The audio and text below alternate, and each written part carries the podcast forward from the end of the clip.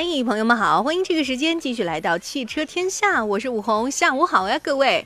那最近呢这几天真的是感慨，那新车的内容非常的丰富，因为上海车展的原因，大家都接受到了各种重磅新车型的这种轰炸式的各种各样的消息，是吧？那确实，我们呢这个时段里面呢，今天除了安排了新车的内容，还有二手车的内容。前一个小时，我们先和大家一起聊聊二手车，等后一个小时呢，我同事杨洋也会和大家一起就新车的内容继续选车买车，帮你出主意。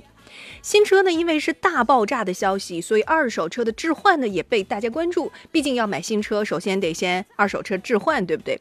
在这个过程当中，越来越多的消费者出于便利或者是实用的因素考虑，对于贷款的接受程度不断的提高，金融渗透率在新车方面应该说是逐步的在上升，至少啊。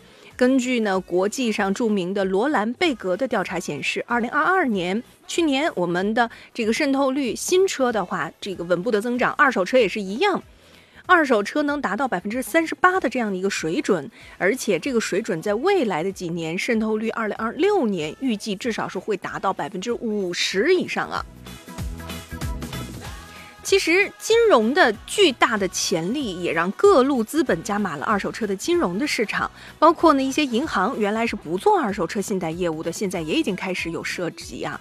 我们在这儿呢也数了数，至少也有一些非主机厂的品牌二手车，那么提到了这个议事日程当中。现在来看，我们能够掌握或者是能够看到的，至少有二十五家之多金融公司可以做二手车的金融了。在这个方面会对大家有什么影响呢？今天呢，我们来继续有请山东辉煌二手车的大管家，我们来有请一下金彪老师。金老师好，大家下午好。金老师，刚才我说的这个金融的比例，您在一线啊，您觉得是这么乐观的吗？就渗透率逐渐的会会有一个增加？啊，对这个趋势的话，是肯定是有一个越来越越高比例越来越高的一个趋势，和新车一样呗。然后其实这个二手车的分期呢。包括我们早的时候，那时候也有分期在说，可能分期首先这个可做的银行和选择的银行会很少，嗯。第二呢，可能选择的客户也比较少，有这个需求的客户也比较少，嗯。随着越来越多的客户可能这个接受度越来越高，可能现在分期的比例也在一步一步的提高。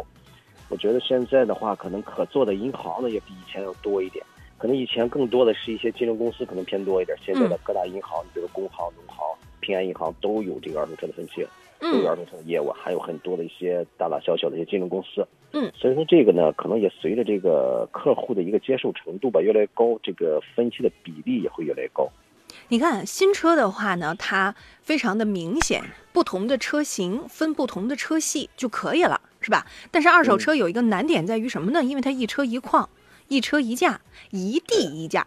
你比如说搁。咱们山东地界儿差别不是特别明显的话，但是你要说，比如去到北京或者去到上海，因为我也刚从上海回来，那这个价格可能价差就也许有几千块钱，就是就是很正常的了，对吧？所以从这个角度上来讲的话，怎么能够让二手车的金融渗透的时候，它是参考呢？它的参考啥？它肯定要参考车价嘛，要不然的话，它怎么去匹配进行放贷业务呢？在这个中间过程当中，实际上要。规避的，或者是有风控在里面，呃，想规避的这个风险也显而易见，就是怎么对这个车辆的残值、估值进行一个非常有效的一个呃评估，我觉得这个是很重要的。否则的话，只要它风控控不好，我觉得这跟新车不一样哈，金老师，对这点的话就比较尴尬了。这也是为什么说二手车的金融业务它不像新车啊，相对来讲那么的蓬勃，或者是。有些金融机构是不敢干的哈，就是因为它风控的体系没有那么完善的情况之下，它的参照值不明显。说起来，这也是回归到我们二手车交易一个很直接的逻辑了，就是我们怎么能让大家敢买敢卖呢？卖还好，买呢，怎么能够真正的让大家买到一个放心的、实用的？一个二手车，欢迎大家一起来聊聊啊！今天节目当中呢，如果您最近有新车的打算，随时可以跟我们一起来互动。山东交通广播的微信号可以告诉我车型、配置、颜色和公里数，咱能一条发尽量一条，因为微信端我看不见大家的名字，只能显示微信用户。然后你要是第二条发过来被其他的一些车友的信息冲掉的话，我就接不上茬了。所以希望大家能够车型。配置、颜色、公里数，尽量一条发送就好了啊。金老师可以给大家一起呢来出出主意。我们群里其实也攒了一些信息，这样我们先来回复一下啊各位车友的问题。有一个现代朗动的车主，这是一个一七年上牌的车子，公里数呢也还好，很正常，七万公里。现在呢是想出手，老师，我这个车买的时候是那个自动尊贵一点六的白色，能值多少钱呢？现代的车，对，尊贵的话应该是高配那款那款车型哈。然后这款车的话，一七年的车的话，应该能卖到五万大，五万七八吧，应该过不了六万了。现在，嗯，呃，金老师，我跟您说个我自己上海车展的观感啊，一个比较嗯直观的观感，就是分水岭的时代到来了。以前看车展啊，就是觉得展台上热闹是热闹的，对吧？对。但是今年这个热闹跟跟显得不太热闹，就是因为那个太热闹了，所以就显得那个也热闹的展台没有那么热闹了。你理解哈？这个就很明显，新能源的天下真的是分水岭太明显了。刚才说到的这个现代的这个这个朗动这个车，我也在现代的展台上，现代的车呃也做了很多的这种功课，比如说当年有一些现代的车是那个赛车，你可能有印象是吧？他就把那个老的那个车型。呃，已经也来到了展台上去进行这个展示，就是回顾它的历史嘛。但是，唉，你看，我专门认认真真的去把，呃，他们这个赛车当年的现代的那个赛车拍下来了，但很遗憾，即便是如此，呃，看的人也比较的少，就是相比较而言啊。所以金老师，我真的是很感慨，作为汽车人来讲，可能，哎呀，即便是上海车展如此重要的一个国际 A 级大展。有一点感觉，就是燃油车真的，哎呀，对，其实我觉得特别明显哈。然后嗯对那个上海车展，其实咱前两天咱那个齐鲁车展，就济南那个车展的时候，嗯其实也也比较明显。嗯以嗯前的时候，我们都说新能源，其实新能源的车呢，可能也有有个两三年，甚至三四年的时间都比较久。但嗯那时候我们始终呢，它没有占据太多的一个分量或对或嗯太多的一个视线在里边儿。我觉得现在呢，包括现在现在这个传统二手车，嗯现在这个行情季节来说呢，嗯也确实交易量很低。我估计，我感觉也和这个现在的新能源的崛起啊，真正的崛起有一定的关系。然后现在可能很多人在买包括二手车，因为我们知道哈，二手车绝大部分现在百分之九十五在售的流通的车还是燃油车纯汽油车，对对，燃油车居多。但是现在从这个交易量上来说，确实是有点偏低啊。嗯，能感慨啊，能能意识得到。所以呢，我觉得如果大家再去新车的这个置换的时候，二手车还是抱有一定的怎么讲，要要打一个心理预期。因为可能今年的这个从年年头下半年，当然行情会好，我们现在都比较乐观的预计下半年行情会好，但是也希望嗯大家呢心理上预期对于这个车价款要，哎要调整一下。我们来看一下车友啊，这是一位天籁的车主，他这个车呢是一六年上牌，但公里数挺少的，只有六万公里。这是一个嗯二点零的白色，我看他发的这个信息，他写的啥啊？写的至上版。嗯嗯然后他这个公里数呢，其实挺好的，我觉得公里数并不是特别多，六万公里。这款车应该能卖到七万七万左右吧？七万左右。嗯对，你看刚刚才朗动是吧？那是一嗯七的，这是个一六的天籁，对吧？对，大家可能听完了之后就会觉得这这这怎么这样呢？是吧？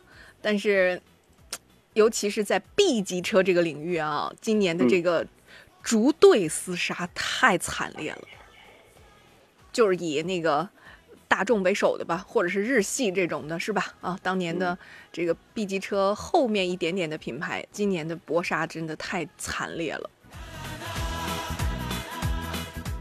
供大家参考这个价格，来看一下潍坊的听众，他说呢，这是一二年当时买的一个经典福克斯银色的三厢中配车型，公里数十三万，也挺正常的一个。嗯，然后他没有说手动挡还是自动挡是吧？如果是自动挡车型的话，可能是一点八的那一款是吧？然后挺好开的一款车，可能油耗就稍微高一点。嗯，一点八的一二年的话，我觉得能接近两万，或者说是一万七八。然后如果是手动挡车型的话，这个一万或一万多一点价格。嗯，差个七八千块钱。对，差个七八千块钱。好嘞，来潍坊的郭老师，差个七八千块钱啊，这个车供您做参考了。来看一下莱芜的车友，这是老朋友了，也是孙老师说到了是新的二一年的啊，哈弗 M 六，一点五 T 的一个自动挡，精英最高配，公里数呢两万多，他是看上这个车了，他想问老师，如果他出手买的话，多钱能买？嗯，二一年的车是吧？嗯，其实我们知道这个哈弗 M 六本身新车也不贵是吧？然后二一年的车的话，我估计应该在个五万。五万多块钱吧，应该过不了五万五，我觉得应该是五万到五万五之间吧，五万稍微多一点。嗯，五万多一点是吧？对，五万多一点的一个价格吧。嗯，供参考。另外，他还有一台车想卖，是一四年的比亚迪的 F 三，黑色的，公里数十二万公里。一四年的 F 三的话，我觉得车况好的话，得个一万左右。嗯。孙老师，这两个价差啊，供你做一下参考了。你可以尽量的，我觉得就是腾个车位是吧？把那个 F 三处置了之后，然后换一下 M 六，供你参考。稍后，如果大家有任何想了解的二手车的评估，或者是如果我想买，你看上有什么准确的车型，也可以发送过来；或者没有，你把预算发送过来没问题。比如我预算不超五万，或者我预算啊十万以里。轿车还是 SUV 都可以尽量发送。山东交通广播，各位好，欢迎继续回到汽车天下，我是武红。每天下午的三点到五点两个小时的时段呢，都会和大家一起汽车方面的问题，从新车的选购啊，包括呢再到团购买车，买了车之后的保养，或者是二手车的处置，其实节目内容涵盖的方方面面还比较多。每天的节目内容板块不一样，今天呢星期三，按照惯例，我们跟大家呢在前一个小时二手车的内容。后一个小时呢是新车的帮忙选购。今天呢来到节目当中做客的是山东辉煌二手车的大管家金彪老师，也是我们的老朋友了。继续来看一下啊，大家刚才发送的信息，如果您想评估，一定是在一条信息内尽量发送，就是车型、配置、颜色和公里数就可以了。那因为在大家发送的这个信息当中啊，有个小的，就这个平台的 bug。它只能显示微信用户，所以如果你被其他的朋友这个信息中间给穿插了一下。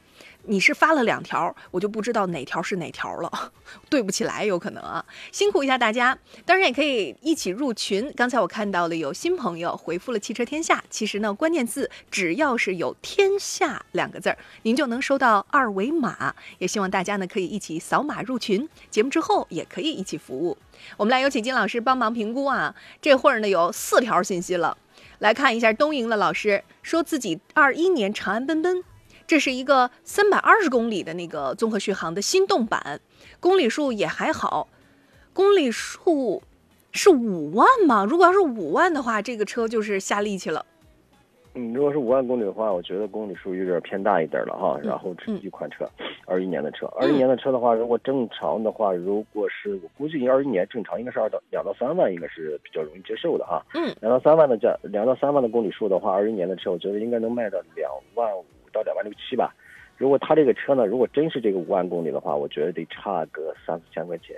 嗯，至少哈，三四千块钱了。至少三四千块钱。对，因为他这个公里数可能，你现在二一年的话，现在是二三年，两年可能猛一听这个五万公里的话，也不是特别，然后一年两万多公里也不是特别多哈。但是可能很多人他买这个年头的车的话，他会都比较容易在乎这个公里数。嗯，呃，我猜毛毛，你这个是跨区上班吗？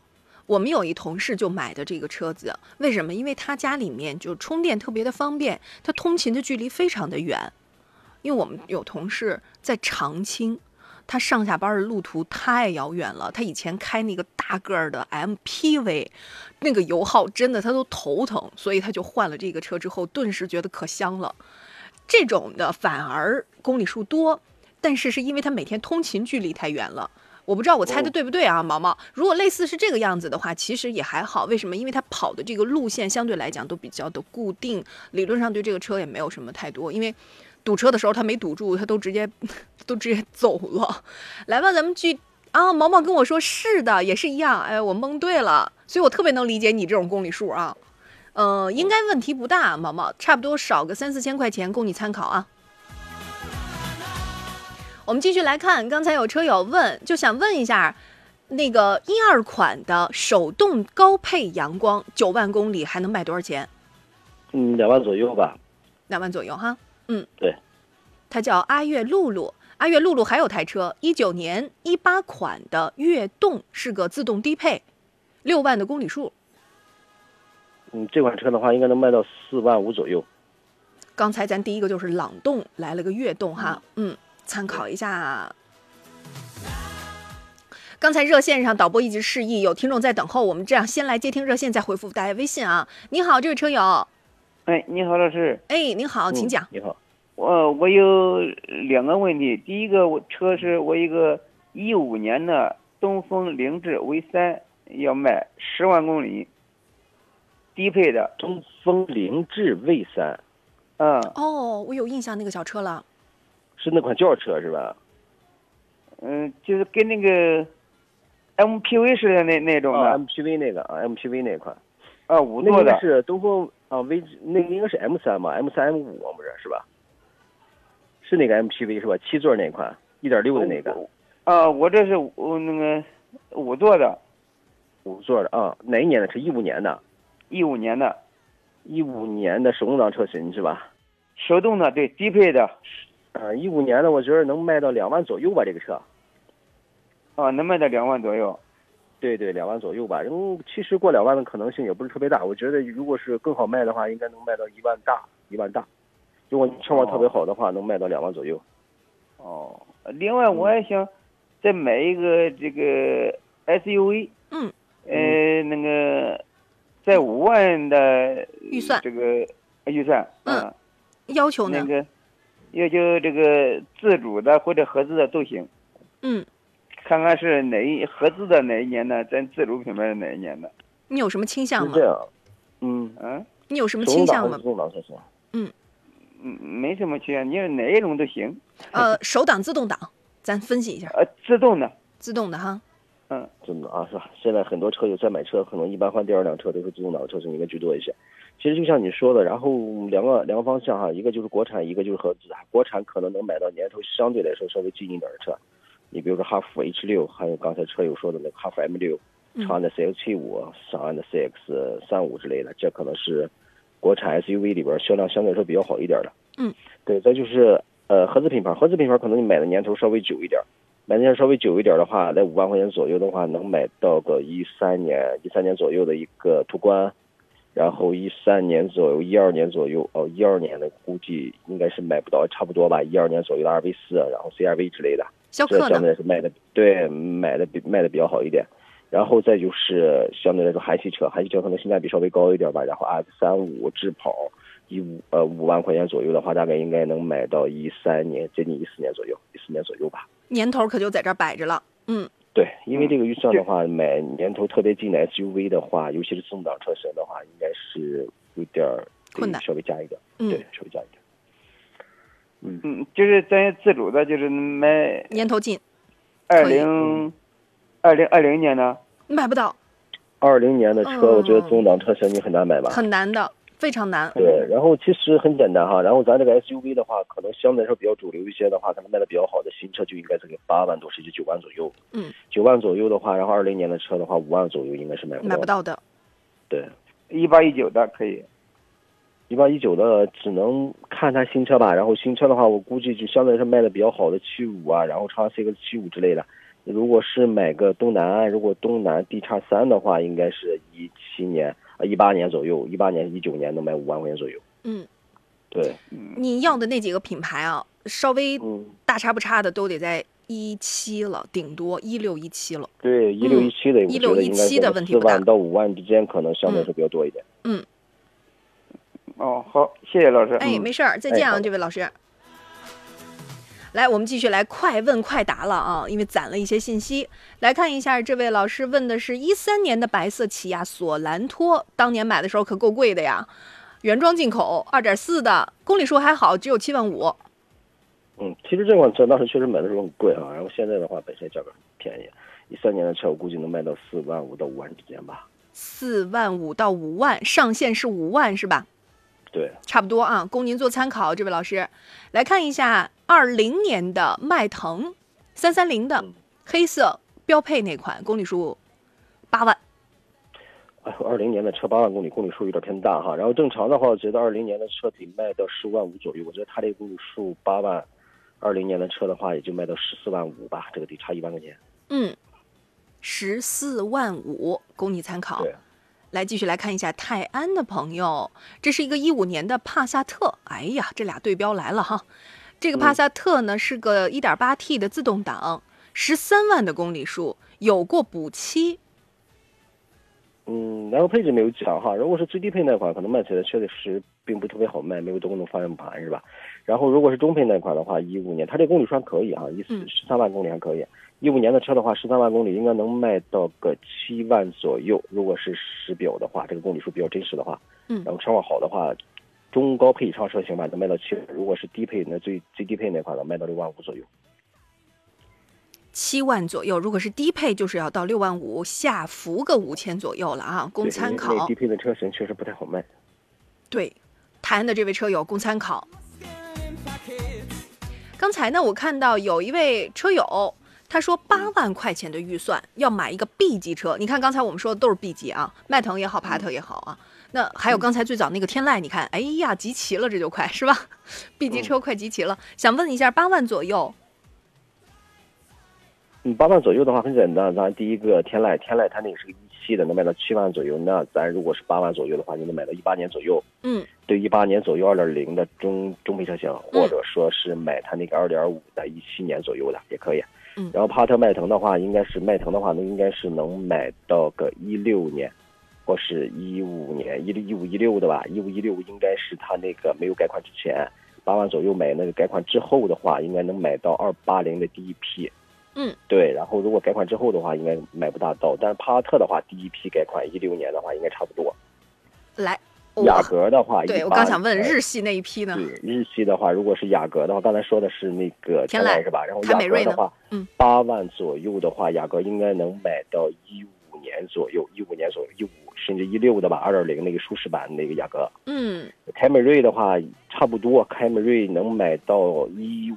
年左右，一五年左右那个中期改款那款二点零的车型，对，一五一六的吧，一六也差不多八万左右。嗯，你看 B 级车基本上都给大家分析了一个遍了啊。这样子的话呢，就是年头稍微可能有个一年左右的年头上的价差，配置上可能会有一点点稍微的不同。所以我不知道这位老师，您 B 级车更倾向是德系还是日系？就是亚系的车啊，这个您更倾向谁？然后呢，都跟您分析了，您可以参考一下。继续来看，刚才车友，哎呀，帕萨特又来一辆，是一一年的，嗯，二点八 V 六的那个最高配。哦，那款车的话，可能当时买车的时候在三十多，是吧？嗯。一一年的车，那公里数也没有说哈，因为这种车的公里数，如果是小公里数的话，价格会稍微高一点；如果是公里数特别大，车况并不是特别好的话，可能公里数就偏低一点。一一年的车正常的话，应该在个四万五左右。嗯，四万五。对。你看今今天我们的车友。当年买帕萨特 V 六最高配的是吧？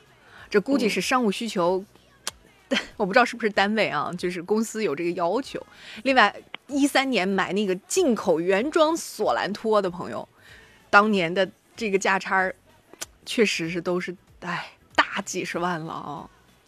能能感慨这个变迁吧？其实也没多少年，你看一三年到现在不过十年间。对吧？一一年到现在十二年间，十二年间就是生肖一轮回啊，就一个年轮插出去，你看这个车的发展变迁，大家琢磨一下啊，稍微想一想，你看看是不是特别明显呢？继续来看，刚才呢有听众问说，低配的传奇的 M 八值不值得入手呢？嗯，M 八这车你开过吗，金老师？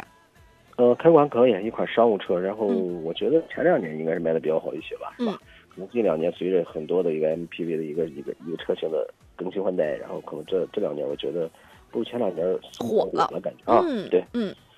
至于我觉得合不合适，核心问题还是看价格呗，价格价格合适就合适呗，是吧？价格给的合适，咱就合适，是吧？你懂。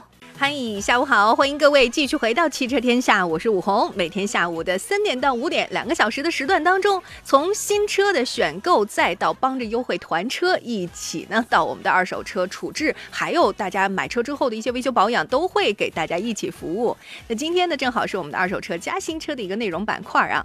刚才有朋友特别提到的是什么？是 MPV，也说到了有什么推荐的。说到 MPV，这次上海车展上特别明显，各个展台。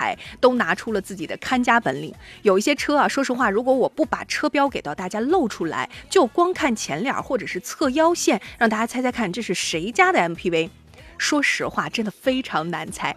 这次如果说到 MPV 的话，在上海车展，腾势 D9 的 Premier 的创始版应该是也是重磅车型之一啊。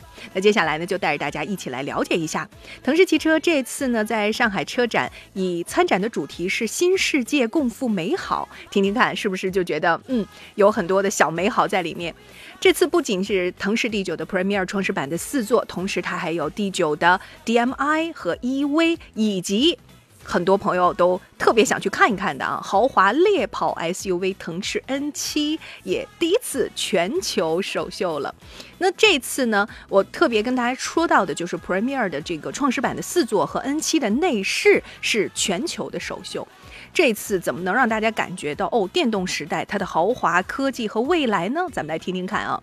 因为这次展台是以家的设计灵感为搭载的，所以现场的氛围感非常的足。像有儿童服务区啊这样的设施，在一些细节的处理上，也向所有来到展台的朋友们去传递一个理念，就是智慧、安全和新豪华。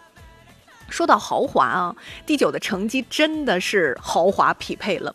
因为自从它开始大定以后，订单到现在收了多少呢？已经突破了七万单，而且呢，业内的一些大奖也开始拿。别忘了，今年三月份啊，它已经成为全球首款单个能够破万的新能源的豪华 MPV。它的均价是多少呢？它成交的均价是四十一万五啊，而且连续三个月位居三十五三十五万以上新能源豪华 MPV 的销量第一，所以我觉得它真的是迎头赶上了中国新能源豪华 MPV 的价值新标杆啊，尤其是在细分的一个领域市场当中。另外，这个车，呃，大家。刚才除了 D 九之外，我特别提到的是 N 七，对吧？N 七有一个比较狠的，就是因为之前刚刚发布的云辇技术是全球第一款搭载云辇 A 智能空气车身控制系统的一个车型，所以这个车的驾乘的舒适感，呃，一定是因为在云辇 A 的这样的一个加持之下，我觉得像有些朋友喜欢去越野的话，那放心开吧。另外呢，还有就是这次呢，现场腾势作为首个应用双枪超充充电技术的汽车品牌，现场把他们五大的应用优势，尤其是双倍充电的这个效果啊，在现场展示，还是很多人都去看到底怎么个能够双充法。实际上，如果我们在充电的过程当中效率翻倍，等候时间减少，大家都乐见，对不对？目前在全国的一百一十六个城市。门店目前开业的已经超过了两百家。腾势汽车的首席共创官赵长江就说，也希望能够带给大家豪华全优的一个出行体验。这次呢，因为是第九 Premier 创始版四座的一个全球首秀，那一定有不一样，对不对？在哪儿不一样了呢？首先就是外观。可以用气势恢宏去看到它，因为现场一看就觉得这车得挺贵吧，就那种感觉。将派这个有限的形态不断的放大，也让它呢更加的有豪华和生命力。另外，第九的 Premier 创始版四座有它的一个专属车身颜色，叫做璀璨紫。你听听看这个名字啊，车身是在不同光照的情况之下，会有银河一样的深邃色彩变化，包括搭配的晨光金。所以让大家感觉哦，你开这个车出行的每一刻都是高光时刻。而且它这种双色拼呢，延伸到整个的四座的内饰空间上，定制了包括紫红加上米棕的双拼的颜色，看上去真的是又典雅又高贵。而且呢，内饰以车身的中线分隔，在智能幕布的这样一个幕墙自门板。延伸到座椅舱的后侧围啊，整个的感觉就是哇，你是被环抱的，还有那个延伸感也是有的。另外，在这个过程当中呢，大家其实可以共创。所谓的共创，就是你想要什么样的豪华，大家是可以去提前来呃一起做到一系列的用户生态搭建当中的。这次现场，赵长江也公布了一个权益啊，就是只要是创始版的用户。呃，三大尊享以及呢多项终身的尊享和七大专属的创始人礼遇，四月三十号之前，只要通过腾势的汽车 APP 或者是小程序锁单，就可以一起把这些全拿回家了。除了 D 九之外，现场当然毫无疑问就是 N 七，因为 N 七的内饰全球首秀，当然也吸引了很多人，尤其是年轻朋友的目光啊。这次呢，在驾驶的过程当中，这个品牌首次搭载了是 AR 的 HUD 的仪表屏。呃，时刻能够悬浮路况的信息，你不需要转头，你去看你的仪表或者中控屏，哎，你就可以看到了。另外呢，还有就是很有意思的五 G 的这样的一个技术，同时呢，蒂瓦雷音响也融入其中，应该讲真是高奢又高配。嗨，大家好，欢迎继续回到汽车天下，我是武红。那今天呢，在节目的内容设置上，除了安排有二手车的内容，稍后一小时呢还有新车的选购啊，也欢迎大家呢顺序收听。同时呢，也欢迎各位继续可以回复关键词“天下”两个字，一起呢入群。除了在节目当中大家能够一起互动啊，节目之后在群里面，全省都有好多的不同的车主，你可以问问大家开的那个车，你想问这个车，你说哎，群里面有没有谁谁谁开什么什么车吗？你听听他们真实的感受啊。真的也是一个非常有意思的参考，大家可以继续回复“天下”两个字儿，你会收到一个二维码，直接扫码入群就可以了。因为刚才有朋友腾提到了，就是整个的在呃 MPV 这个领域当中啊，刚才我提到了一个品牌，就是腾势。如果大家这次有机会去关注上海车展的话，就会发现，在腾势的展台当中，其实腾势的 N7 也会被大家非常非常的去聚焦啊。原因很简单，就是因为它的高科技太狠点儿了。刚才除了有 AR 的 HUD 的那个仪表抬头显啊，另外呢，我觉得有一个女士非常非常喜欢的，就是它搭载。了六连屏，哇！你就可以想一想，如果你是副驾，你就是女王座驾呀。这个时候，不管你想去追个剧啊，你听个歌啊，你还能配合它的智能的变色氛围灯。你不想有大太阳的话，你还可以关闭电动的遮阳帘儿。你就随便吧。如果是一家三口或者是四口的话，它呢采用的是婴儿级的一个亲肤的材质，座舱都非常的环保。所以，而且最重要的事儿，它有两个儿童安全座椅可以安。你想想，是不是特别懂现在的家庭？呃，整个的过程当中呢，你可以把那个后架，就是副驾往后移，和宝宝一起开始互动啊，真的非常的亲民，对不对？另外呢，整个的 CTB 的电池车身一体化，再加上极高的这种高强度钢啊，让这个车的安全性毋庸置疑。它还有八个安全气囊，你说你还担心啥呢？从这个角度上来讲的话，我觉得不仅仅是空间大啊，它的头部啊，包括呢还有腿部空间，其实是都非常非常的，呃，我觉得是有这个包裹性和支撑性的。所以大家有机会的话，我真真心希望有机会啊，大家去试试看。其实不仅仅是在底盘、座舱和驾驶这些方面，其实他们都在进行高智能化的一些。这种应用啊，用到这个车，所以我在想，如果大家喜欢的话，今年的新能源的车市应该讲还是非常非常有看点，也欢迎有机会的话大家去试乘试驾。那今天呢，我们在二手车的环节当中，继续有请到的是大家的老朋友，是我们的金彪老师，来自山东辉煌二手车的大管家，我们来继续有请金老师，我们来看看咱们网友发的问题啊。嗯，他的名字很厉害，叫玉面飞龙。估计是个武侠迷是吧？他说呢自己哎，一三年的新朗逸是那个一点四 T 的，呃，DSG 的一个自动舒适版，公里数跑了七万六啦。嗯，一三年的车其实跑到四万七万六这个公里数还不多是吧？嗯。然后一三年的车正常的话应该过不了四万，然后我觉得它这个车况好的话应该得四万出头。四万出头是吧？嗯。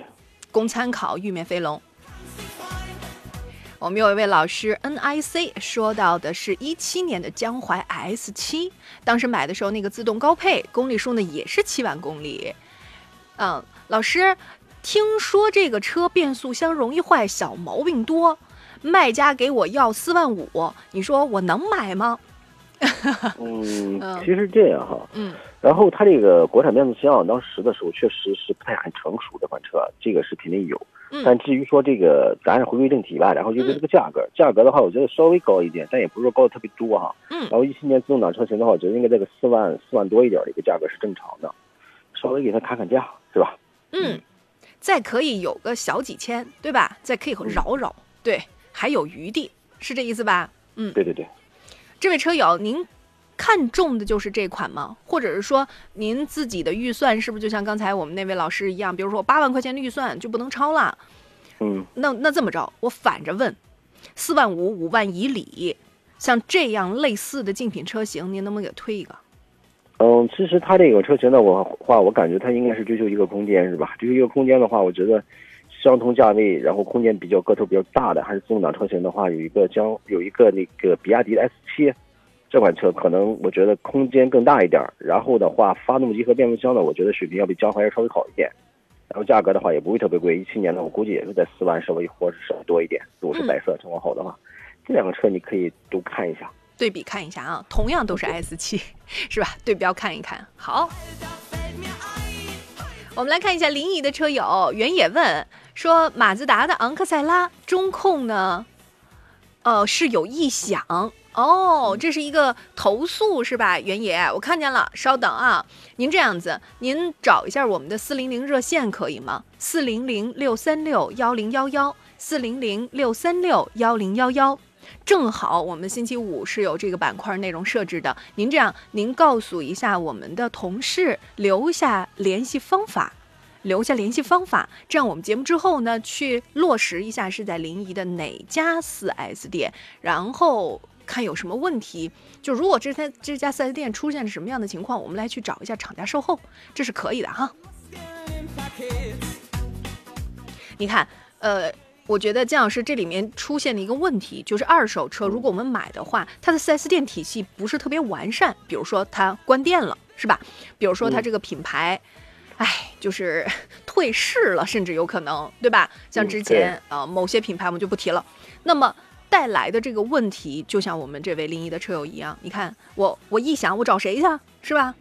嗯，也希望大家二手车买卖的时候提点小的建议吧，您。对，是这样啊。其实咱这个很多车友呢，买车的时候也有这个考虑，是吧？然后比如很多小众车型，然后我买了车之后，万一这个四 S 店或厂家然后不在了，嗯然后这个维修保养去怎么解决？嗯可能我觉得很多大的问题，啊，你比如说这个发动机、变速箱，包括一些主成件在里边，其实咱国家是有规定的，这个车即使退市之后，可能这个主要的零配件供应需要保持多长时间，这个我觉得也没有太大的问题，可能就是一些技术性的东西啊，你比如说一些异响了，你比如说很多。呃，有些技术更新的东西，可能就是说它确实停产之后，可对咱车有带来比较大的一个影响，还是尽量选择一些呃相对来说比较主流的车型。嗯，如果最近确实是有买卖二手车的这个需求，不管是你说我得置换了这二手车，老师你能不能给我估个价呀？这样咱去买新车咱也好有数。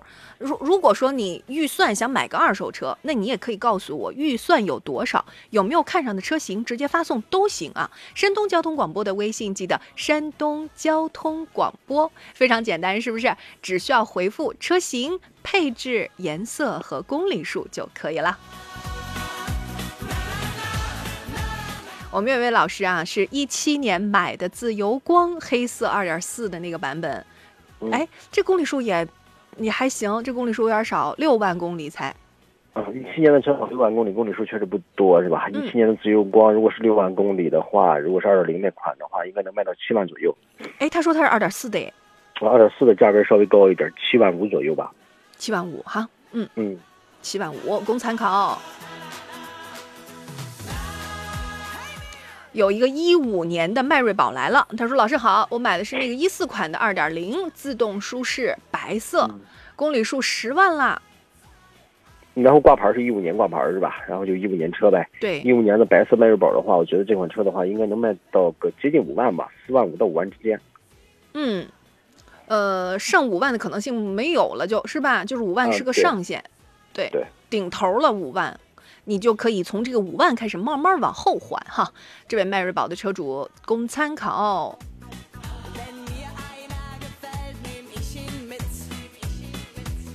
呃，有一个年头稍久一点的车来了，他说这是一一年买的一个 CRV，二点四的自动豪华，呃，嗯公里数也还行，公里数比较正常，十二万。嗯，其实十二万公里一年的车的话，这一台一一年的车也不是特别多哈，嗯我觉得这公里数还可以，比较不错。一一年的车的话，CRV 应该能卖到四万到四万五之间。嗯，一一年的能卖到四万到四万五，对，是吧？再跟刚才咱们那个车型去 PK 一下，我就觉得还是日系车，即便是啊有波动，但是它还是品牌力沾光了。啊，对，其实它这种年头比较久的车呀，可能嗯就是说对这个价格的浮动影响并不是特别大。日系车呢，我觉得还相对来说好卖一点。嗯，真是看出来了。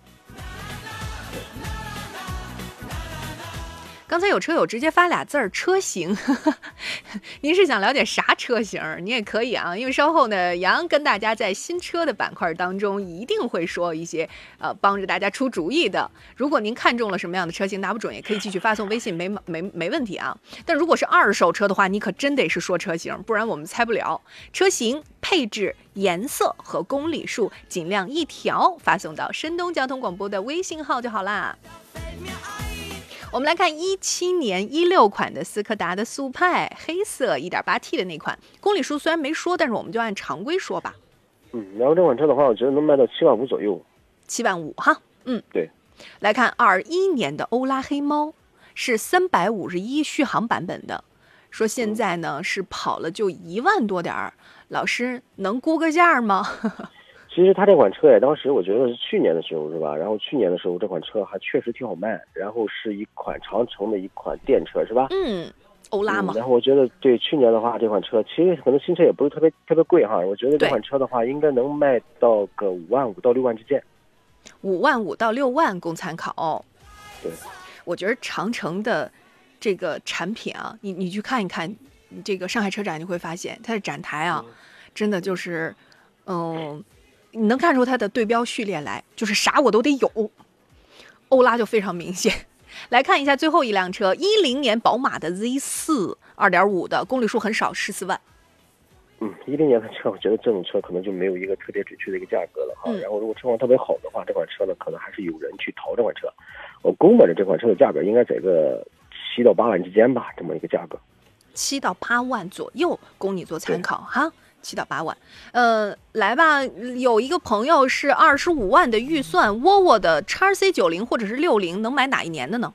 嗯，叉 C 九零二十二十五万的预算的话，我估计应该能买到一七年左右的吧。嗯，叉 C 六零的话，我觉得应该能买到一八一九一九的吧，一九19的九没问题，对一九的哈没问题。，嗯，好，供参考。来，相话各位，现在是下午的十六点零三分，欢迎各位继续收听山东交通广播，在每天下午的三点开拔到五点结束，为期两个小时的专业汽车节目《汽车天下》，我是杨洋。在天气炎热的星期三的下午时间啊，此时此刻呢，欢迎各位在今天的后一个小时里和我共同来聊聊啊这个选车呀，还有一些买车的问题啊。昨天晚上我刚刚从上海车展赶回来啊，因为是想念大家了。当然也是因为累了啊！昨天在高铁上呢，跟节目做了一个电话连线，汇报了本届上海车展亮相的几款重磅的车型。您最近如果有关心的、有这个感兴趣的，咱们可以随时到节目当中跟我来聊一聊啊！今天直播间两路热线正在开通当中，号码分别是零五三幺八二九二六零六零或零五三幺八二九二七零七零。另外呢，您还可以在山东交通广播的微信公众号里边来收听收看到现在我们节目的音频跟视频的双重直播，可以收听，可以收看，也欢迎各位留言互动。在山东交通广播的微信公众号里边发送“天下”二字，可以加入到我节目的车友微信群。抖音号也在直播，各位请搜索“杨洋砍车”，第一个“杨”是木字旁，第二个“杨”是提手旁，单人旁，砍哪山了砍。我们节目这边的问题，还有抖音直播间的问题，我会来回切着看，好吧？节目以外呢，你也可以在喜马拉雅搜索“杨洋砍车”来回听我们绿色版的节目。今天座上宾是来自山东省汽摩运动联合会的副秘书长韩克东韩老师，你好，韩老师。Hello，杨老师，哎，Hello 啊！看了今年这个上海车展发布了那么多的新车，有没有让你最受触动的某一件事情或者某一款新车呀？呃，我相信各位这个品牌的领导人在他们做演讲发言或者做新车发布的时候，嗯他们的那些啊、呃愤慨激昂的语言，啊，呃包括一些产品的新车型的亮相，可能都会给广大的听友留下很深的印象，是催人尿下啊！这个，催人尿下啊，嗯很减肥啊。啊、有没有就是催你的，让你印象很深刻的？没有是吧？他们就没有什么打动你的吗？哎，他们有一位，他们说了一个话，我们凭记忆，我们想一下，当时就是你刚好你还让我想起来，他们说大概是造车新势力三年能做的呀，这个传统的这个燃油车，啊、我知道你想说谁了。对吧？咱们就不点名说产呃，他那话是怎么说的？你帮我复述一下。啊、就是他们三年能做的，我们、呃不，他们十年能做的，我们三年。嗯我们三。年就能做，但是对他们不会的，呃，他们不会的我会，哎，他们会的我也会，但是我会的他们不会。我觉得他说的对，啊，您认为呢？呃，其实，在某些方面，嗯这个情况其实是成立的，但是大家不要把那么多定语都加上嘛，对吧？不要动辄不要动辄就加个什么五百万、这个一千万之类的啊。一千万啊，一千万是说少了。有没有让你印象特别深刻的车子？呃，有。嗯，比如呃，首先来讲的话，就是离咱们比较近一点的，你像那个宝马的全新的 X 一，啊，刚刚我抖音直播间里还有朋友，我开开始上节目之前，我们还讨论过这台车子哈。呃，应该可能关注度会比较高。对，包括这个比亚迪的仰望，咱们就不说了，对吧？嗯嗯，那个性能很好，离得有点远。啊、就百十万级别的，对，咱们得飘成什么样是，啊、包括大众的，你像 ID 七，哎，那个它那个那它这个概念车吧，电动版的帕萨特啊，呃，对，因为这帕萨特往后嘛，其实就是 ID 七，但是、嗯呃，纯燃油的可能以后就没有了嘛，是，对对吧？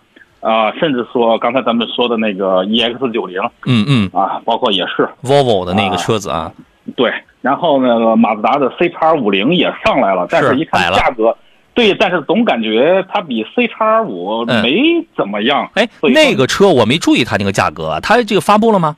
呃发了发了，是二十几？二点零到二点五的十呃十四十三四万一直到十七八万嘛，二点零升的十三四万，不可能啊！啊二点五的就奔着二十去了。啊，对呀、因为我关心的就是它原来那个二点五升那个智能可变缸的这个四缸发动机嘛，那个我当时的预测应该不会低于二十万的，刚一上市的时候。啊，那个肯定是二十万朝上的。对25，二十一呀，二十二起，我觉得这个是个标准动作。它要是但啊凡是再离谱点的话大家要明白一个问题啊，在北美那边的马自达 C 叉五零是比咱们国内这个特供版的 C 叉五零级别要高的。啊，对，而且那边是给到了一个增压机，而且给到了一个可变压缩比的一个嗯呃二点五的自然吸气机器对，啊、所以说各个配置我觉得都要比这个强是啊。啊。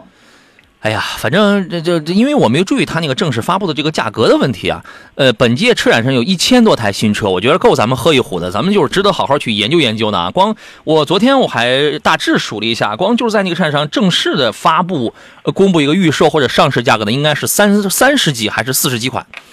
非常的多，也给我们未来也提出了一个新的一个挑战啊！未来我们又要开始马不停蹄要去试各种的这个车子了啊。昨昨天联系当中呢，我个人做了一个大胆的预测，我说这个上海车展已经发布了很多的新车嘛，因为整个行业的技术都在走一个上升通道。它都在不断的升级，那么消费者面临的选择也越来越多。其实对于很多的消费者来讲，他买车的资金往往是不动的，往往是不变的。那么这个时候就看哪一些新的产品能够替换掉。走马灯一样替换掉它原来就那那些个选择，所以说呢，在面临如此众多的选择的情况下，老款车型必然会成为库存车，给经销商带来很大的压力，只能降价求生。所以我一个大胆的预测是，今年的下半年，如果各位你是喜你是偏爱的是传统车系的你的话，你可以继续的等下去。如果你买的并不是什么新能源，并不是什么很新的那些技术的话，今年下半年很有可能这个价格还会，因为他们要降价求生。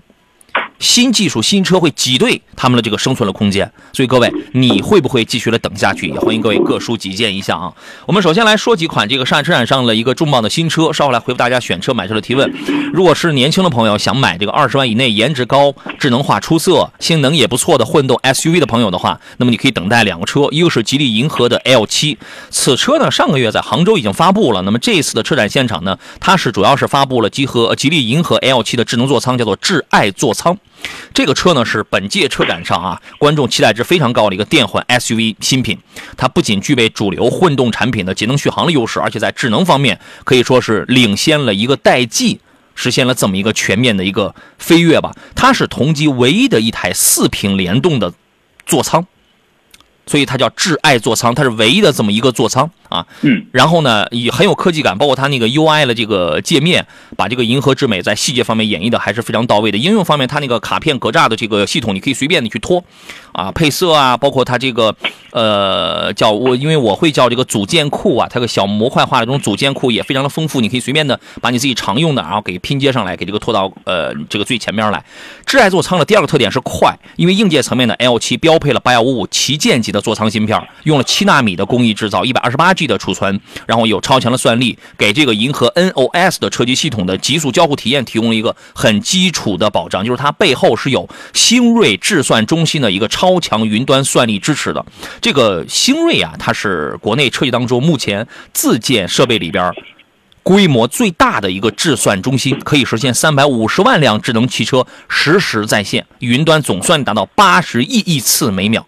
呃，有了这么一个后台的话，就是下一步我们实现更广义上、更快速的一些智能网联、智能驾驶，包括新能源的一些安全啊、FOTA 等等啊，这个都是一种保障吧。它现场演示啊，通过大屏啊，有一些短片儿，它演示一下那个银河 NOS 的这个系统啊，非常快，秒开、秒上手、秒触达、秒响应，而且你可以深聊，呃，你不必每次都去唤醒。然后呢，主驾、副驾包括后边的这个指令，它都可以很快的，它就可以 get，然后可以反馈到，而且。呃，在这种国产车上，你也可以用手势，像宝马的七系啊、叉五五系就那样的，用手势去打开一个对屏幕新的这种玩法，而且还可以跟你的家居电器实现一个物联网这么一个多端的融合。我觉得像是这些发展啊，这都是以后如果说再过。其实现在来讲，不具备这些功能的车就已经算是稍微有有一点落后了。只不过可能我们作为信息的不对称也好，我们普通消费者可能感觉不到。但是你要说在过未来的一到两年，如果有再出的新车没有这些功能的话，可选的余地就非常非常的低了。您是否也这样认为呢，韩老师？啊，确实，你像之前因为对于这个银河也好，包括吉利的他们的新能源的动力技术储备也好的话，大家可能慢慢的都是停留在它的啊三档的这个。呃，变速器上，包括这个他们的这个三维一体的这个混动系统上，啊，包括他们来自于跟这个，啊，收购了魅族的，嗯，这个叫做 Flyme Auto 是吧？啊，这拍照太绕口了。这个单词实在念不出来啊！你这法语不行，你这个啊啊对，然后反正就是它这套车机系统呢，大家一直说诟病它的作为它的一个短板，那么可能在黑莓加入进来之后，已经补偿了，已经补强了。对，它几乎在这个级别当中就没有什么短板的存在。至少从现场播放这个短片，因为我一直我想看这个短片是不是剪辑的，你知道吗？是不是拼接剪辑的？就我这种看。视频看电影不是很专业啊，我先承认 我这不是很专业啊。但是我看上去那些动作什么非常流畅，它应该不是剪辑出来的，你知道吗？啊，我觉得这不重要啊啊，其实是它就是让大家去看到我在方方面面，硬件呐、软件啊，嗯，包括三 D 各个方面，其实我都有自己的优势在里面。而且呢，你你你刚才也讲了，它有一个研究院级别的一个技术储备的一个中心。对，我觉得这个在未来的几年当中。尤其是它的竞争对手，你包括奇瑞也好，长城也好，包括长安也好，甚至说比亚迪也好，可能都会去这样布局。那么，可能吉利在这方面又走到前面了。对，它就是完全跟你之前说的那个，它代际又领先的一个代际，这是相呼应上了。确实是，确它确实干了一些挺领先的这种事情。而作为我们普通消费者，我们可能关心的是它这个车价格便便不便宜，性能强不强。其实，在背后往往会有很多的技术的支撑。这个是我们可能更广义上要去这个关注到的啊。银河 L 七这个车呢，呃，轴距是两米七八五，这是同级，因为它是个紧凑级，在同级里这个轴距算是比较大的。而且它有一个宠爱副驾，六百三十毫米的同级最大的一个副驾的腿部空间，而且能支持一键躺平，一下你就可以躺平了。两边的这个主副驾的门门板这个门板扶手的设计还是不对称的，这是挺奇特的一点。人家说我要让副驾。躺下的时候搭手更加的舒服啊，然后呢，用了一个同级唯一的十六点二英寸的一个巨幕的副驾屏。啊，这个屏确实是比较大，反正四五十万以内的，你要按这个来讲讲讲讲这个尺寸的话，它确实是最大的，电动腿托啊什么这个都有，而且有同级唯一的超大顶置的气囊，顶置安全气囊啊，它是基于呃 GEEA 二点零电子电器架构啊打造而来的啊，所以说这个车呢，你你你可以把它理解为是一个电子产品，但是呢，它无论是造型方面也会更帅，而且在这个性能方面啊，车机啊，我觉得它进行了一个非常大的一个一个进步吧啊。这是今年应该是今年中旬或者下半年即将上市啊。来，诸位，我们继续回到节目当中来啊。刚才我们那个抖音直播间里有朋友问啊，说这个刚才讲到了银河的 L 7用的是雷神的动力系统吗？其实是差不多的，1.5T 的这个插混。但是呢，目前我们从从车展上没有见到它的一些账面的一些数据啊，包括这个一些型号，这个是没有详细去见到，所以没法。我觉得应该是底子是差不多，包括那个领克零八，领克零八，呃，技术应该都是一致的。只不过有可能会在账面数据上，将来咱们看一下，可能会出现一些微调。这个我们到时候我们啊去这个见证一下，好吧？来看一下大家这个选车买车的这些个问题啊。宠你一辈子这位朋友啊，他看了两个车，一个是特斯拉的这个 Model 三，一个是宝马的 i 三。他说现在啊，他看的都是低呃都是低配啊。他说现在呢，这两个车的价格仿佛有一点这个差别啊。然后宝马 i 三现在是二十七，跑起来是吧？是这么一个意思啊。这俩车您会做一个怎么样的分析呢？呃，如果是二十七的话，就说明它涨价了。涨了，嗯，对，原来是二十四，原来呃，咱们不说多少钱能跑起来，原来价格在二十四左右是吧？对，二十四、二十五就能提一裸车嘛。对，现在价格现在一下涨了二十七，嗯，总总感觉稍稍微心里有点不平衡。嗯，但是底子还在那个地方放着，然后呢，确实喜欢宝马的那种的驾乘感觉的话，人车合一的那种感觉，随叫随到的动力的动力储备啊，包括非常精准的指向。非常好的后轮的循迹，我觉得宝这是宝马的精髓。嗯，而且在 i 三上它没有缺席，而且车机配置各个方面，我觉得比同级别的 Model 三要丰富一些，这是它的优势。啊，它倒是也换上了 ID 八了，ID 八呃，然后配一个小兰花指，但是它配置可能不是那么高。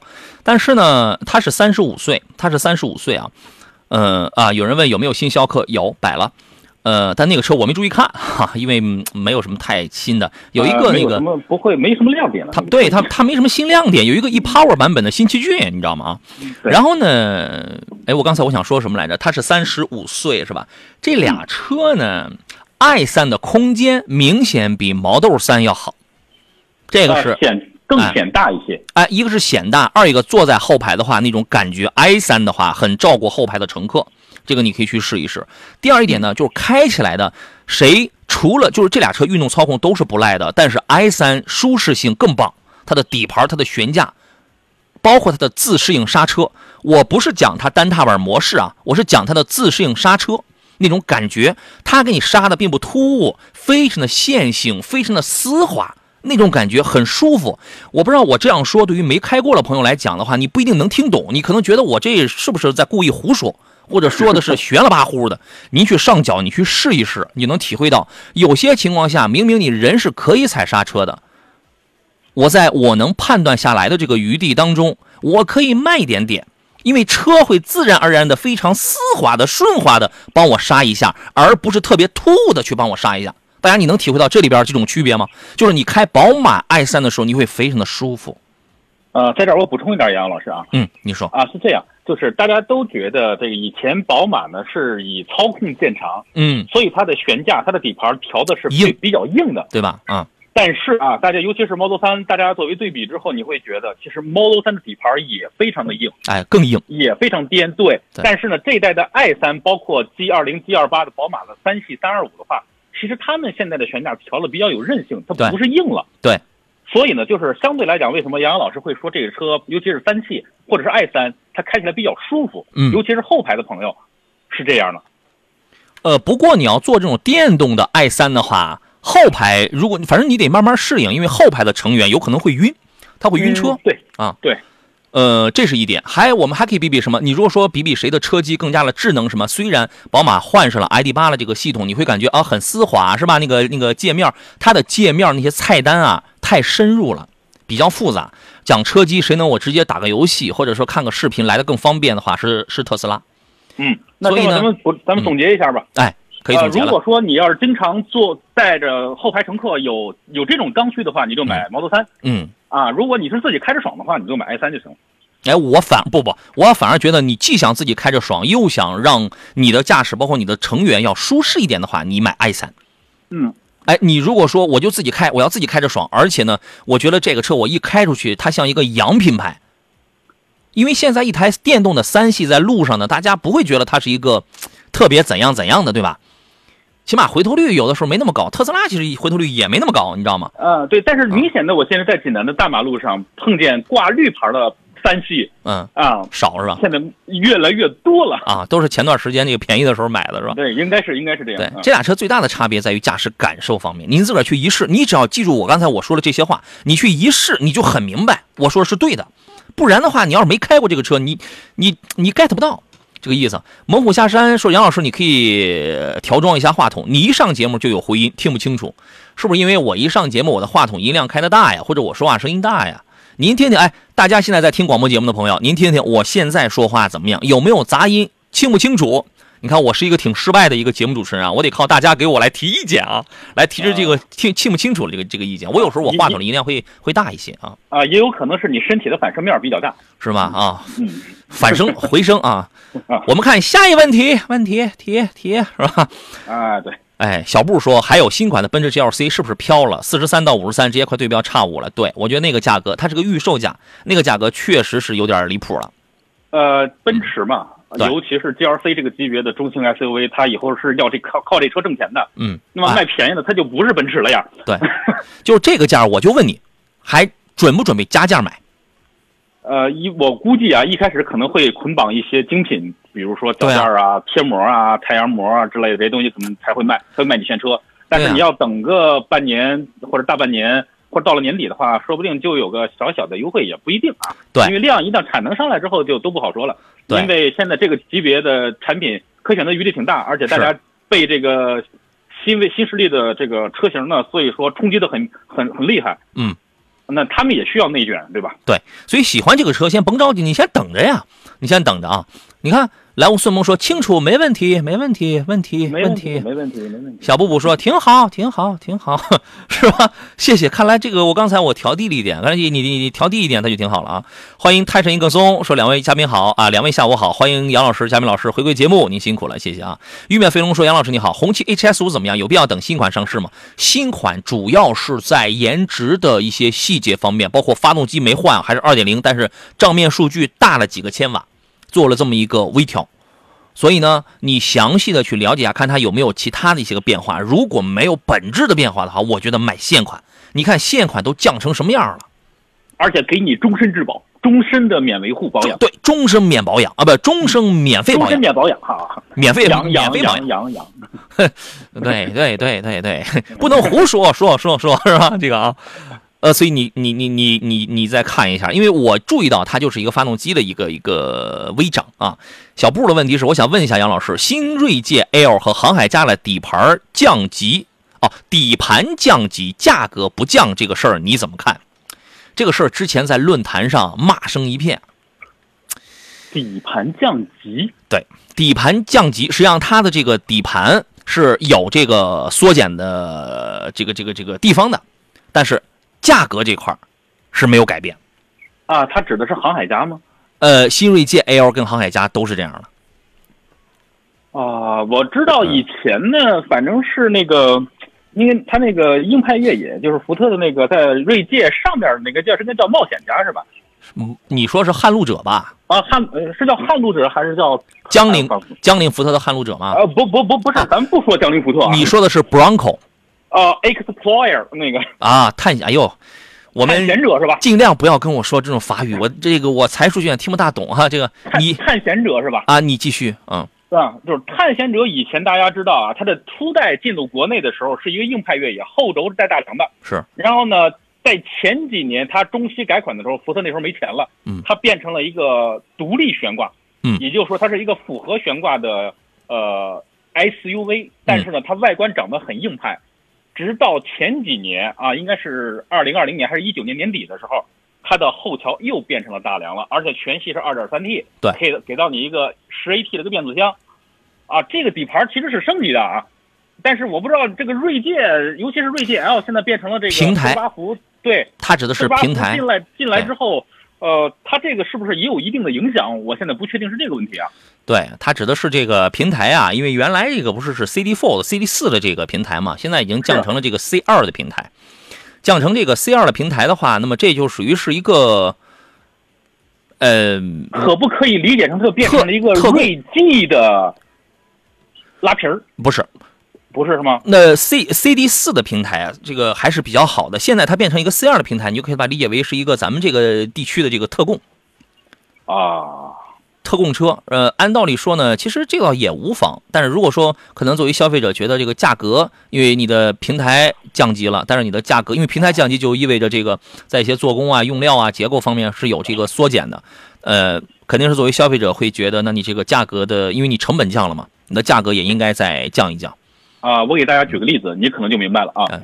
以前之前在一二年之前的奥德赛，嗯，因为本台本本田家族里面是没有平台这个概念的，嗯，它就是在雅阁的这个底盘上做出了奥德赛，嗯，但是呢，新款的，就是从一四年往后的，一直到现款的这个奥德赛，嗯，全部都是来自于思域的平台，嗯，对。啊、但是呢，其其实行行那个行驶质感啊，包括各个方面，除了噪音稍微吵点之外，大家觉得这车还是蛮好的嘛，对吧？嗯嗯嗯，我主要觉得你开着舒服，你觉得得劲儿，啊，或者说各个方面都符合你要求的话，嗯，你这一部平不平台的东西，我觉得离咱们稍觉得相对来讲，我觉得有点远，啊，影响没有大家想象中的那么大。对实际使用的话，影响你可能体会不出来。对嗯，是这意思。得嘞，你要是实在不喜欢，你就现在你就先别买。对对，是个是吧？你按道理来讲，它是可以再便宜便宜的啊。对，就是从 C 四降到了 C 二了，对吧？是的，嗯，那但是明显的就是锐界，大家都明白，你不优惠个五六万、三四万，我可能都不会看了。对，所以我一再说，锐界 L 刚一上市的时候，你不要立马去买啊。这是我之前节目当中我说过的话呀。还有朋友问的是十五万左右家用的 B 级车，天籁、君威、五零八、帕萨特选什么好？要求是主动安全好的，主动安全在十五万上的这种，本身你还要选 B 级车，可是配的都寥寥啊。哎呀，他要是早两个月你就提 C 六不完了吗？啊，是啊，十二 十二万的 C 六嘛，是吧？十二万的 C 六，你就直接变成了你管他有没有什么总统的对吧总统的同款座驾嘛？你管他有没有什么主动安全的，他就十二万，你哪哪它都是香的。而且是个 C 减 B 加级，哎，一个行政级怎么样？你说十来万，你对还求啥？十五万的话，就您这个预算呀，你说你天籁买个二点零升配一钢带的，君威你买个一点五 T 的，还凑合。五零八呢，这车也卖不怎么动啊，它卖不动。就是现在经历了湖北东风系那一波之后啊，你现在还想现在就立马就买这个法国车，我们总是有点儿心有余悸啊。嗯帕萨特你十五万能买到什么？能买到二八零。二八零要动力没动力，要配置没配置，就是你这个价格，你在这这里边选嘛就就是，不上不下的，你很难受的。我实在选不出来，我觉得你莫不如可以看个君威就可以了，但是你不要对他要求我主动安全配置得有多高，那是不可能的，好吧？他在这里边还可以，还啊，我们进入广告，马上回来。来，诸位，我们继续回到节目当中来，我是杨洋，这里是山东交通广播，每天下午三点到五点为您直播的汽车天下，还有几个上海车展的新车，咱们待会儿加许加意啊。我们来看大家这个选车买车的问题。坐上宾是来自山东省汽摩运动联合会的副秘书长韩克东韩老师，Hello，韩老师。哎，假如给你一次再结婚的机会啊，然后现在有二十到二十五万，准备要买个 SUV 了哎呀，吓我一跳！啊？我我我以为这是要要要来来说点那个我怎么我怎么说的问题？我怎么听声音感觉像你刚才在偷着乐呀？我听见了嘿嘿的声音啊！哎，这个还好，我爱人不听不怎么听这个节目啊。没事儿，我会剪下来这一段发给他的。这个哎这个现在联络方式太方便了啊！哎，好的快好的好，的。二十到二十五万的 SUV 性价比高一点，让热线的朋友等我一分钟啊！那这其实没有别的要求，没有要求了都。呃，他就没怎么他他没太想明白，你知道吗？那么嗯其实混动来讲的话，咱们自主品牌，你像吉利的星越 L 的 EMP，其实这个价位能选得到，对吧？我觉得是这样啊，我咱们就先不盲猜了。我觉得你要问我们问题的话，你起码你先告诉我们，你比如说二十到二十五万，因为这个价位你能买到豪华品牌，啊、是。请注意，冒险家嘛，我问我买得到吗？对我问什么你回答什么，你不要在那说我你偶尔蹦一句我是我那个市区开，你我不关心这个，我关心的是你有什么想法。豪华品牌这个价位可能小一点，合资品牌这个价位有五座有七座，可能要大一点。这是第一是品牌的问题，品牌跟尺寸的问题。第二一个你是要的是动力要好，就是我这样说吧，你要牌子好的，还是要动力操控好的，还是可以接受新能源的？就是你有没有这样一些具体的想法？你现在想，然后待会儿我接完这个电话之后，你再告诉我啊。来，我们接通热线上等候的这位朋友，你好，哎，你好，老师，你好，欢迎您。我是东营的啊，我想嗯那个咨询一辆车啊，嗯，然后我说一下我的要求啊，啊，您说说。然后首先第一是我是想要国产的，然后那个第二就是自自动挡的，自动挡的，然后就是那个六座或者七座都可以。六七座的，嗯哎，对，然后要求空间要大。嗯，我是，那个啥，因为我是那个做生意的嘛，然后我经常要放一些东西，嗯，就是拉货，嗯然后一年的呃那个行驶里程大概是呃两万公里吧，嗯然后高速的话大概是在一万多公里上，大概是这么一个要求。大部分跑的是高速，要什么车型呢？什么是什么价位？嗯，最嗯尽可能的是二十万落地，或者是稍微有点嗯多一点也也也还可以。嗯，二十万左右的，要 SUV 还是 MPV？嗯，反正我我自己因为我对车不是很了解嘛，我就是能开就行，就主要就是要求空间大，空间大，呃，这个车平时都是你自己一个人开吗？我自己开，都是我自己开。都你自己开，然后呢，你会经常拉人多，还是哐哐哐把座椅全放平，全用来这个拉货？呃，我我拉人的话，因为我们家一口一家就四个人，有的时候会五到六个人，所以我是想，因为我是这两个孩子，嗯。所以我是想一家出也能出行，嗯，然后嗯平时也能拉拉货，平时偶尔也能稍微带点货，是吧对？对对，偶尔也能拉拉货。这种情况，韩老师，你觉得可以侧重 MPV 还是 SUV 啊？呃，都给他推荐一个吧。啊，可以，可以，我我我没有什么要求，就 S SUV 或者是 MPV 都可以啊。哎，可以，可以。呃，这样我来推荐 SUV。SUV 呢，我给你推荐三个车子，嗯多不多？三台多不多？啊，可以可以，我这个我因为我没有看过，我直接啊，就对对对。你之后我再去看看。哎，我我的意思就是，我先你推，我先给你推荐仨，然后这仨你先看，没准从这里边你会淘汰掉的啊。一个是国产的传奇二代的 GS 八，嗯这个车我的推荐理由就是大，嗯，二点零 T 的空间老大了，后排铺平之后两千五百升要要求都是要自动挡的啊。啊，对，有有有。这个级别你想买手动挡其实挺难的啊。对，因为这个车十呃指导价当时是十七万八左右，它就起，你是二十万上下，你铁没问题，铁没问题啊。这是一个国产，另外有两个合资，一个是现代的四代的胜达二点零 T 八 AT，它是个六座的，这个性价比挺高，二十万落地没问题。它是我我推荐它的理由是性价比高，啊、第三一个选项就是可能要稍微略添一点点，就是别克的昂科威 Plus，你买那个七座版本，我就推荐这仨，昂科威 Plus。嗯对，就这，这是我推荐的这三台 SUV 啊。嗯我要国产不行，我我喜欢国产。哦哦，对对，错，我错了，sorry sorry 主。品牌哦，啊对对对对对，嗨，我我我这脑子不行了。对，那你就侧重看那个传奇的 GS 八。啊，传奇 GS 八。对，嗯啊，好，这我们要先进广告，马上就回来了啊！你不要挂电话，请韩老师给你推荐一个 MPV 啊，稍等。好，来，马不停蹄，我们立马回到节目当中来，那一台 MPV 的推荐来交给韩克东老师。呃，其实是这样，我跟杨洋老师想的这个品牌其实是一样的。那么既然是 MPV 嘛，传祺他们家的 M 六，包括 M 八，M 八可能稍微贵一点啊、嗯但是空间是绝对够用的。呃，相应的可能这个燃油经济性上来讲的话，可能稍微高那么一点点。那么 M 六的话，是尺寸上我觉得可能能符合你的要求，只不过就是可能，尤其是它的横向空间没有 M 六呃 M 那个 M 八那么大。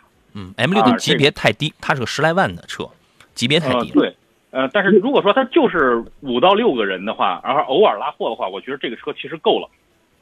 嗯啊、如果说你想这个空间再大一点，或者动力啊各个方面配置的更全一点的话，你将近要多花，可能花不了十万块钱吧，二十万出头，或者不到二十、差不多这个呃 M 八是 OK 的，只要你不买宗师版的，往上买就行了。二十万买不到宗师，只能买领，只能买领袖版。对，就这不，咱们不往这个领那个宗师上去去去买就 OK 了，我们就是买它入门的就可以了。嗯，我想问一下嗯嗯，杨老师，那个传祺 GS 八的这个呃油耗大概是多少啊？二点零 T 纯燃油版的话，我估摸着呀，应该十一个上下，市市区十一个上下应该差不多，十一二个油的。呃，你别忘了他是东营的啊，他东营的亲友那边油你又便宜，而且你又想说油？便宜是吧？啊，哎，这这这总总是东营的朋友，对，人家不是说人那儿不便宜吗？我还想问问一下，就是那个呃，咱们如果我买车的话，东营买车的话，嗯、可以去外地买车吗？就别的，比方说去去济南或者去哪里买车吗？价格能不能有什么区别啊？你没必要上济南来买车啊，因为你这种车它一般这种普通的品牌的话，它有这个区域限购，啊你你就从你当地买就好了。对，一般来讲，你东营东营这个地方车卖的一般要贵一点啊。大多数可能话，这个可能要这个贵一点，你就从你当地买就好了。你比如说你定好了你要买个什么车，需要我帮忙，你节目上再给我打电话就是了。哦啊，可以可以。对你这种车没必要上济南买。现在现在如果四月份买车的话，会是比较买车的比较合好合适的时候吗？四月、五月都行啊，呃，看他们经销商的库存，库存压力大不大？对你先去谈，谈完了之后给杨洋老师去说一个他们的一个政策就 OK 了。对，你要说你要你想要上半年买的话，我觉得你别拖了太晚。你要你要到六月份，你到六月份紧卡着七月份，我觉得这这一批经销商人家很聪明的，他有库存，他不会压到七月一号之前，他不会压到六月份的，好，对吧？好所以说，我觉得你你不行，你四月的四月底啊，或者五月的时候，然后你看看，差不多就赶紧出手吧。好，嗯，我还有就是，我为啥买想买车呢？因为我自己有一个车，然后就是有点小毛病，我不知道现在方不方便提问一下。方不方便？怎么着？听一下。啊，询问一下，就是问问一下。啊。啊您说您说，我是一辆长城哈弗 H 六嗯。手动挡的，嗯。然后他那个嗯，嗯就突然之间离合没了，没了之后去了修修店，他给我换了一个离合三件套，嗯，换完之后，然后现在打我打火的时候，有突嗯猛地一打火，它就开始听见咯啷啷啷啷响，然后在行驶过程中，呃换挡的时候也会有这种响声，呃尤其是开空调的时候，然后这个哒哒哒哒的响特别明显，就好像有什么东西在里边磕碰一样。我想问问这是什么毛病啊？汽修店说不影响我正常使用，不影响，但是就是有异响，对，但是你开着不会很别扭吗？听见这种声音，他就是他别扭他就是别扭啊。就是我就觉得，嗯，就是觉得心里很难受啊。呃，这个我觉得应该是装配上的问题。他给我说的是，你汽修店给我说是不影响，他说是可能是与飞轮什么有一定的关系，说是如果解决这个问题，不要再重新再换飞轮，然后说是不一定不一定是换，你让他重新先检测一下他的这个装配问题。对，我觉得应该是装配上的问题。嗯，因为那个一打火的时候，还有一停车的时候，都能听见咯啷啷啷响，嗯离合踩下去也能听见，然后在尤其是今天我开开空调的时候，经常听到这种声音，嗯嗯，咯啷啷响，咯啷啷响。对，一一定是有东西没没上紧，或者说压根儿可能就没上，给忘上了啊。很有可能先不要上来就换，先重新先这个拆检一下，先检哦哎先检查一下。对，老车了嘛，就没必要再往里投投投资了。好，好，谢谢杨老师，谢谢不客。气不客气，好嘞，再见啊，好嘞好嘞，拜拜。哎，大个河道说，杨哥帮忙评价一下海鸥，对我还把你这事儿这个还给忘了。他他问了好久了，我我我觉得好多朋友应该都心心念念的，都挺关心那个比亚迪海鸥的是吧？啊，呀车展刚上嘛，呃，对，刚刚已经上来了。这个小车我也见到了，它摆了一台绿色的，像荧光绿一样，真的好漂亮，特别漂亮。如果说用一句话来先先来概括一下这个海鸥的一个特点的话，就是说，首先它的定位呢是叫新一代的主流代步车，预售价之前给了一个应该是我回忆一下是七八八到九五八，对吧？跟我们之前的预测价格，我当时我说嘛，这个车应该就是七万、八万、九万的这么一个定位，是几乎是差不了太多的啊。所以它的这个这是它之前给了一个预售价格，然后长得确实是挺挺时尚的，因为它是基于海洋美学的一个设计理念，而且它也来自于 E 平台3.0版本，用的也是刀片电池，而且呢，它还有一个我觉得是很厚道了，它有十二项的全系标配。韩老师，你觉得现在如果一个年轻朋友他要去选一个电动车啊，要来做一个出行代步的工具的话，重点应当考虑哪些层面呢？呃，首先呢，一定是可靠性，然后呢，这个级别如果是代步的话，可能空间的需求没有那么大。我觉得前排只要两个人坐着都相对舒服。哎，这个车空间还可以，还不错呢，还啊，你看着小点儿。啊，对，可能后排来讲的话，嗯远没有前排那么重要。嗯，那么相应的来讲，既然是年轻嘛，来自于次时代的这个年轻的朋友，肯定对车机呀、包括智能互联这一块儿，可能嗯要求的会比较多一些。是我在屏幕上有更多可以我操作的 app，包括可以跟我手机进行通联的，你像很多的功能。嗯，我觉得这些东西，甚至说比亚迪一直在啊、在尤其是他们做营销的时候，在车里边可以在这个屏幕里边去玩各种各样的游戏，对，得对吧？你你得有个 pad 口。是吧？你得有个 pad。对，那所以说就是可以接各种各样的游戏手柄。对我觉得这可能是吸引他们的一些地方。关键这个车它它不仅有一个 pad 啊，一个是它是个十点一英寸的，一个是它这个屏幕比较大一点，而且还能旋转，你知道吗？啊，一直能转嘛。年轻人好玩嘛，所以年轻人你要买个车的话，可能从颜值、配色、智能、空间这种实用性，包括尤其是什么你的电池啊，还有什么主动、被动安全方面都有要求。这个车呢，我先说它的这个续航，在 CLTC 的工况下呢，它能跑到它有两个版本，一个是三百零五公里，一个是是四百零五公里。我个人非常看好了它那十二项的全系标配，一个就是主副驾驶的安全气囊，还有前后贯穿式的那个侧气帘，这个是全系标配的。然后 ESP。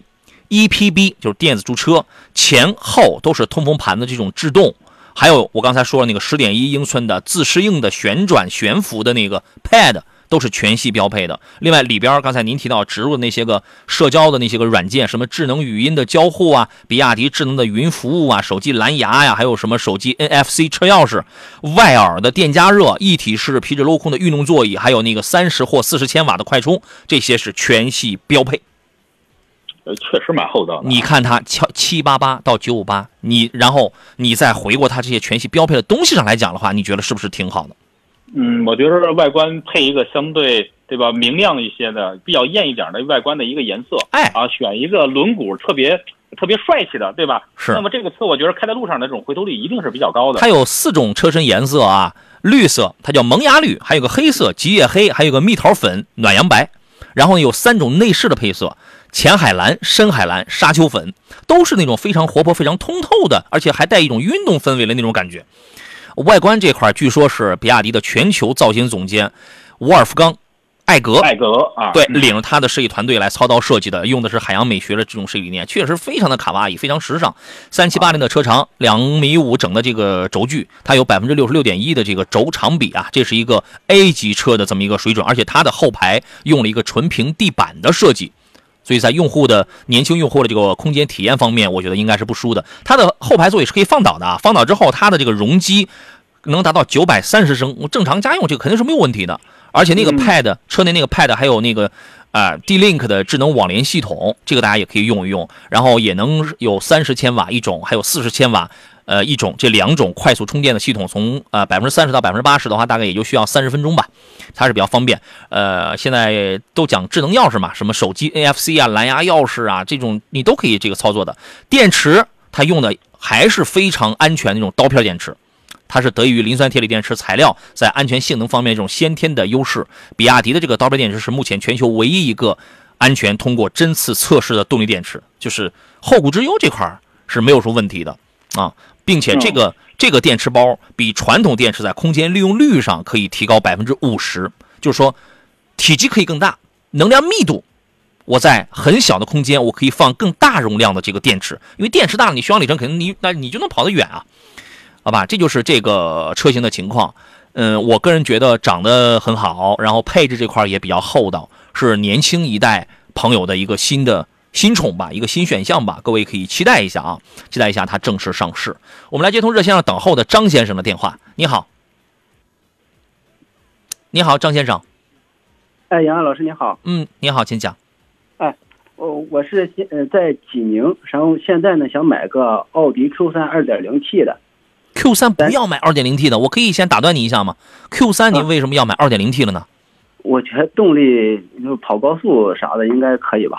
哦，高速多，对它肯定是动力好，但是但是这个车没几个人买 2.0T 的呀，它有点不太值当的了。你要是买 2.0T 的 Q3 的话，你为什么不买 2.0T 的宝马叉一、凯迪拉克叉 T4，那些动力操控不比它更好？嗯，空间还大呢。我也不是很了解，就是叉一说三缸的这个发动机会，我说的是 2.0T 的叉一啊，它有四缸版的。对，哦，我了解的不是很多，我觉得还主要是家用，然后还考虑这个后期。维护保养的成本，Q 三啊，嗯，我刚才我比较冒昧啊，我就打断了一下您啊，因为没事因为我特别想劝一下你，Q 三这个车十个人里有八个九个都买的都是一点四 T 的，没几个人买二点零 T 的奥迪 Q 三的，这个是不是这么个道理？你咱听一下韩老师的这个意见啊。